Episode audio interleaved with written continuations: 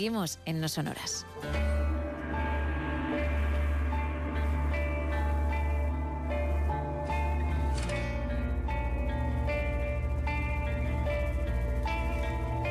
Esta música que indica, pues que ya me está esperando él. Juan Gómez, buenos días. Buenos días, Gema.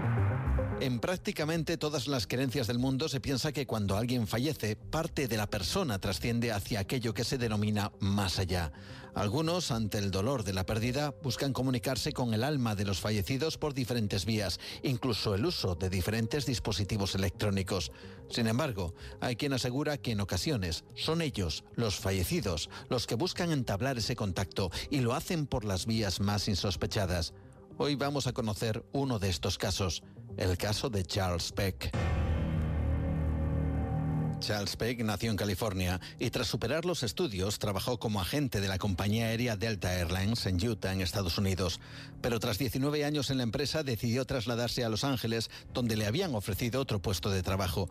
Esto le permitiría casarse con su pareja Andrea. Tras la entrevista, Charles tomó un tren. Sería el 12 de septiembre del año 2008 y este sería el último viaje de Charles Peck. Aquel 12 de octubre, el maquinista, un hombre llamado Robert Sánchez, cometió un error fatal. Distraído mientras enviaba un mensaje de texto por su móvil, no se dio cuenta que a su paso por una localidad llamada Charleswood, un semáforo en rojo le indicaba que debía pararse.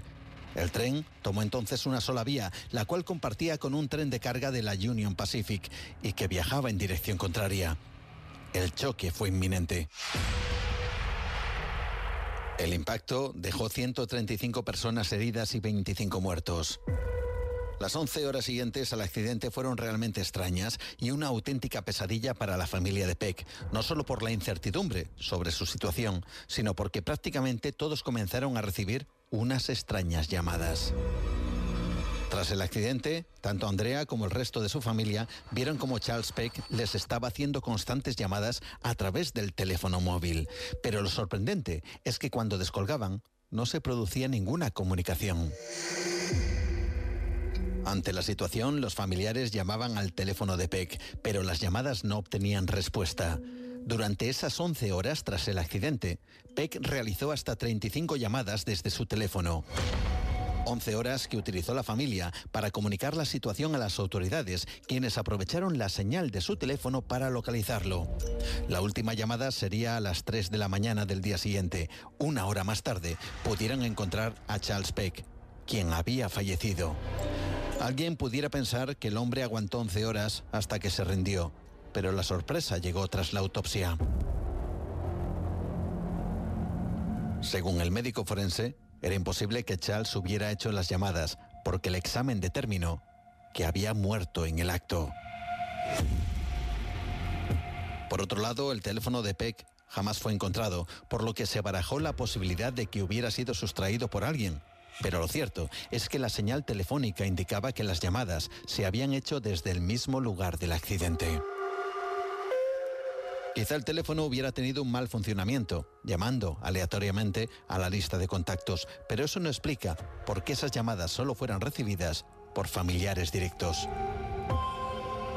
En la actualidad, la familia de Charles Peck está convencida que éste intentó comunicarse con ellos tras la muerte hasta que localizaran su cuerpo. Lo que da esperanzas a muchos para creer que efectivamente una persona puede comunicarse desde el otro lado. Este caso acabó por llegar a los informativos estadounidenses, quienes hablaron con Andrea y la familia de Peck y quienes declararon que no podían explicar cómo pudieron recibir 35 llamadas durante un periodo de 11 horas de una persona que había muerto. Sea como sea, este accidente ferroviario es uno de los peores de la historia de Estados Unidos y las llamadas de Charles Peck tras su muerte siguen sin tener respuesta. Buenos días, Gema. Buenos días, Juan.